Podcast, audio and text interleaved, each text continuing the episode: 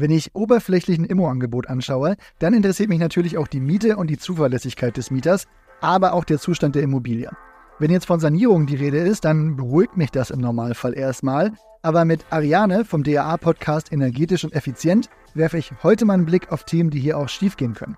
Mein Kalkül, was ich weiß, kann ich vermeiden oder genauer hinschauen und mir so wirklich Folgekosten ersparen. Und da wir das möglichst schnell tun wollen, würde ich sagen, wir starten direkt rein.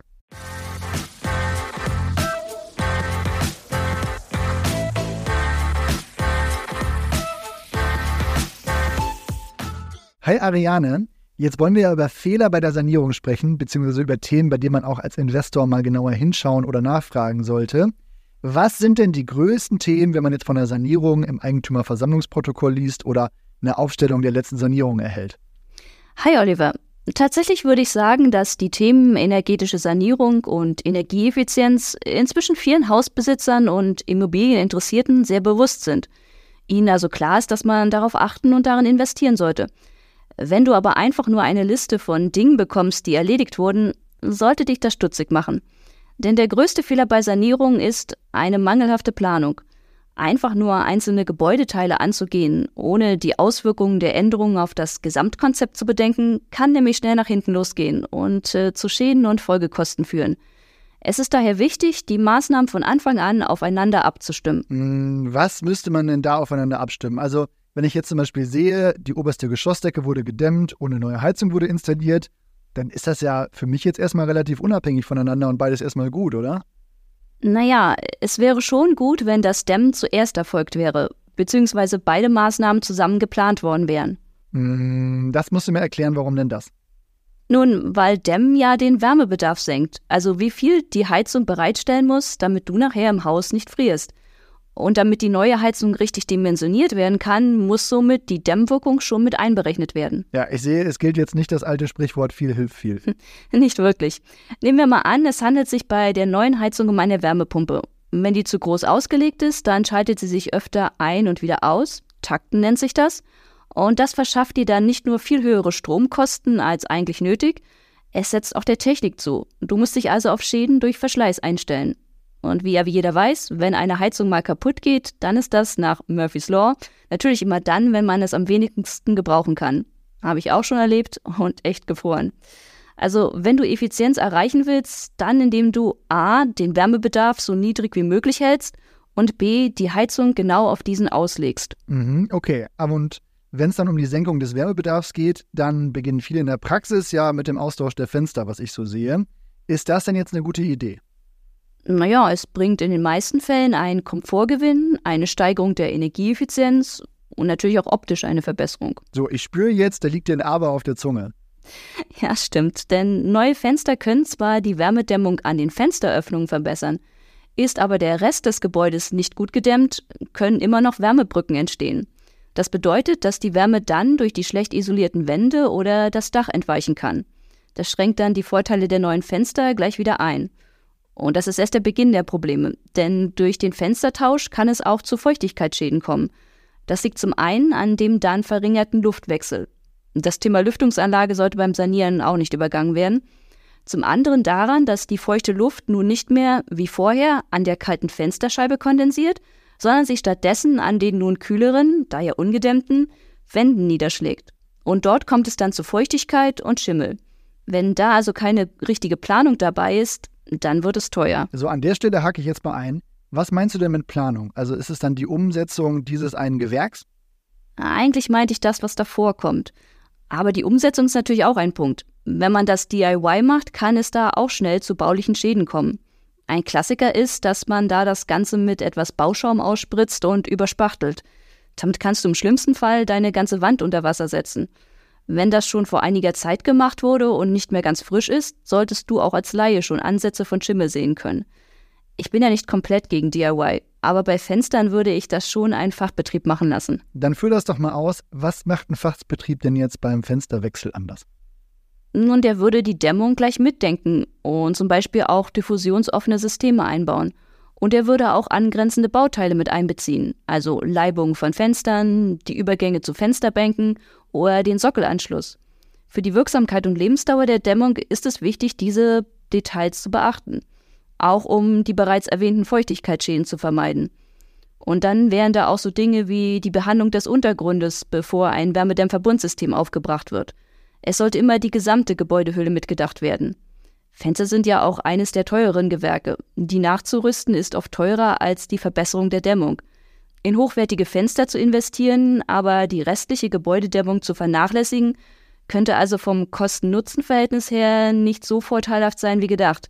Außerdem könntest du so auch einiges an Geld liegen lassen, denn die Steigerung der Energieeffizienz wird ja von der KfW und dem BAFA gefördert. Und der Fördersatz erhöht sich, wenn du vorher einen sogenannten individuellen Sanierungsfahrplan erstellen lässt. In dem werden alle Gewerke vermerkt, die die Energieeffizienz deines Gebäudes verbessern würden, inklusive der entsprechenden Berechnung. Dafür brauchst du dann zwar einen Energieeffizienzexperten, also einen DENA-zertifizierten Energieberater, aber dann du, kannst du dir halt auch sicher sein, dass am Ende alles passt. Ja, okay. Das hacke ich jetzt mal ab und nehme damit, das ist schon mal komplexer als gedacht und das Wort diffusionsoffen, das nehme ich auch mal in meinen aktiven Sprachgebrauch. Also lass mich das zusammenfassen. Kein Gesamtplan, falsche Reihenfolge der Gewerke und tja, DIY an Orten, wo man eher Profis ranlassen sollte. Das heißt ja dann, dass man sich zum Beispiel beim Kauf eines Einfamilienhauses auch mal die Planungen vorlegen lassen sollte und ja auch die Rechnung einsehen müsste, um dann sicherzustellen, dass das auch Fachleute da umgesetzt haben. Ja, wenn Maßnahmen gefördert wurden, dann müsste es da ja auch Papierkram geben. Dann lass uns mal weitergehen. Was wären denn noch so klassische Fehler?